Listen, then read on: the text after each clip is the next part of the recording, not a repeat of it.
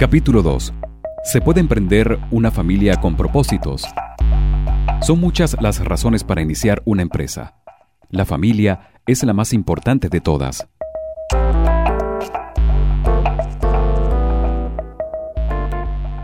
Desde que llegamos a este mundo, nuestro destino está asignado por la misión que debemos cumplir. Para ello, como lo hemos venido planteando desde el capítulo anterior, convenimos en trazarnos algunas metas. En este sentido, al momento de emprender una familia, vemos que también hace falta formularse propósitos, acciones y estrategias para alcanzar lo formulado. Y es que cuando se conoce a la persona con la cual se compartirá ese tan privado espacio de tiempo, esfuerzo y dedicación, bien sea en matrimonio formal, concubinato o cualquier otra unión moderna, necesitamos sentarnos para planificar el futuro juntos, o sea, nos asociamos a otra persona para completar el proyecto de vida que nos hemos trazado. Como en toda sociedad, cada uno de los socios tiene su cuota de participación y corresponsabilidad en las acciones u omisiones que se cumplan como parte de ese contrato. Es necesario establecer reglas, como por ejemplo, no me llegues tarde, vamos a administrar mejor el ingreso familiar, a planificar la familia que se va a procrear, no se permiten infidelidades, es decir, se requiere una comunicación efectiva y asertiva. Por eso, en cada actividad planificada deben estar incorporadas las decisiones de ambas partes. Así, vemos que iniciamos con la planificación de la boda. Fecha, hora, lugar, invitados, dónde viviremos, cuántos hijos conformarán el núcleo familiar, dónde estudiarán y en algunos países como los Estados Unidos, las parejas al mismo tiempo de pensar en procrear prevén la apertura de un fideicomiso para garantizar los fondos necesarios para su educación. En algunas ocasiones, esta planificación involucra documentarse sobre cómo debe criar a sus hijos, cómo hablarles e incluso regañarlos, debido a que no puede hacerse como nuestros padres lo hacían. Las generaciones cambian y es otra la forma de comunicarse son otros los temas de conversación de interés para nuestros hijos. Todo lo planteado es un indicador que la familia es una empresa base, o sea, una empresa socializadora primaria, que debe fortalecerse día a día, pero que debe tener una visión de futuro, es decir, una empresa a largo plazo. Para ello, es importante poner en práctica las cuatro A, que significa esforzarse por aquello que amas, aquello que el mundo necesita, aquello por lo que te pueden pagar y aquello en lo que eres bueno. Cuando estas premisas están perfectamente alineadas, puedes establecer la importancia de la rentabilidad versus la sustentabilidad. De igual forma, también es necesario plantearse cuál es el legado que se les dejará a los hijos y nietos, el legado de la empresa familiar no institucional, porque la institución es la familia en donde debo dejar el ejemplo de que se casen y construyan el hogar con respeto, soportado en valores. Por otro lado, si ese grupo familiar decidió que no sería empleado sino emprendedor, dejar bien construido el legado para que sus herederos puedan ocuparse del negocio familiar directa o indirectamente. En este punto haremos referencia a las empresas familiares, porque son parte de esos propósitos que se han planteado. Y es que una empresa familiar está constituida por un negocio en el cual los integrantes de una determinada familia se unen entre sí para trabajar, tomar decisiones, cumplir ciertas funciones y asignaciones, así como distribuirse los beneficios de forma justa y equilibrada. La idea es conformar un equipo que operacionalice una meta con un objetivo común que consiste precisamente en prepararse para el futuro, afrontando juntos ese desafío que se han planteado, y por supuesto trascender en el tiempo. Ese propósito resulta beneficioso porque permite que la familia permanezca unida, sin contar que el interés común en ese objetivo garantiza la supervivencia de esa familia. Pero, ¿cómo planificar la trascendencia de esta empresa en la segunda y subsiguiente generación? ¿Están preparados los descendientes para darle continuidad al negocio familiar? Han internalizado los descendientes el valor de la responsabilidad y trabajo productivo?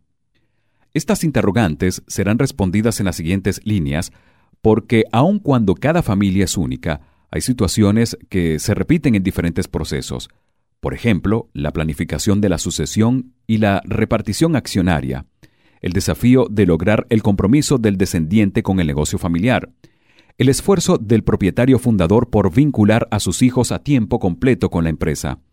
Son muchas las historias que se pueden contar sobre cómo los sucesores no entendieron el negocio o no asumieron su responsabilidad y por lo tanto se fueron a la quiebra. También es posible evidenciar que una de las mayores debilidades de las empresas familiares es que son permeables a los conflictos entre sus miembros, sobre todo al momento de repartir responsabilidades en el negocio familiar. Esto sucede tanto en vida como después de muerto el patriarca.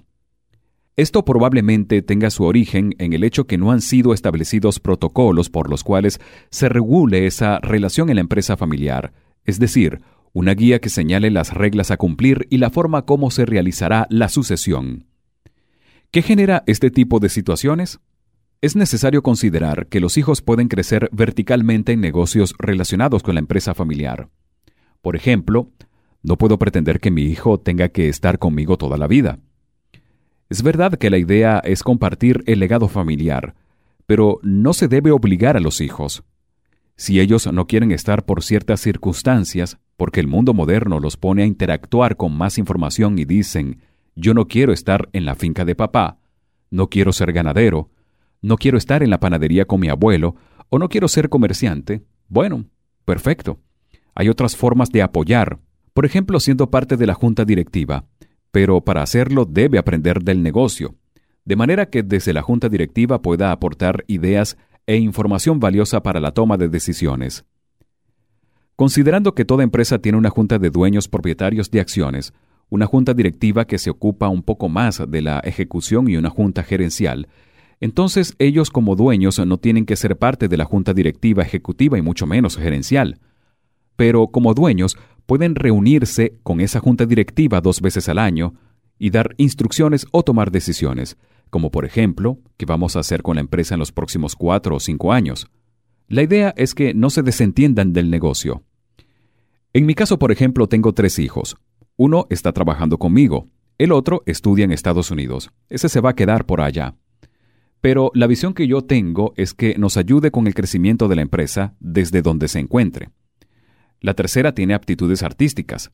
Al respecto, yo le he dicho, posiblemente no te guste lo que hacemos aquí, pero si quieres el dinero para poder invertirlo en lo que te agrada o para apalancar tu sueño, ocúpate de aprender un poco del negocio de la familia. Y donde sea que te encuentres en el horizonte que te construyas, debes estar atenta del negocio familiar, dando ideas, aportando, asistiendo a las reuniones de junta directiva, para que te informes cuál es el rumbo de la empresa ¿Qué puedes hacer tú para construirlo y reinventarlo?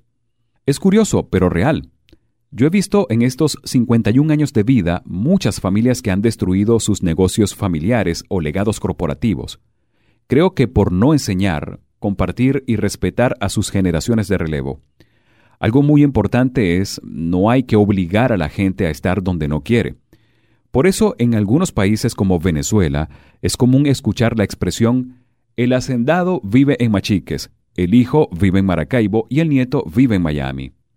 Esto no quiere decir que no les guste la finca, es que están interactuando con un mundo global.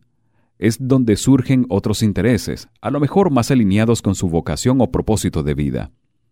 Entonces, ¿por qué no aprovechar ese hecho y motivarlo a que invierta su estadía en beneficio del negocio familiar, como por ejemplo comprando productos, repuestos para los tractores o alguna innovación que agregue valor a la finca?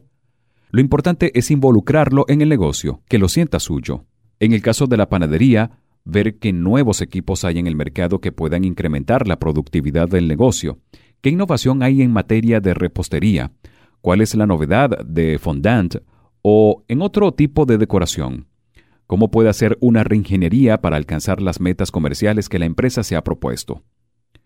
Por otro lado, en mi caso particular, a la hija le gusta el arte y quiere ir a estudiar a Nueva York. Esto no quiere decir que se va a desprender del negocio familiar, sino por el contrario, puede tomarse un tiempo para indagar sobre comunicaciones y tecnología. De esta manera, al participar en la junta directiva, puede argumentar lo que ha visto en algunas de las ciudades visitadas que sea de utilidad para el futuro de la empresa.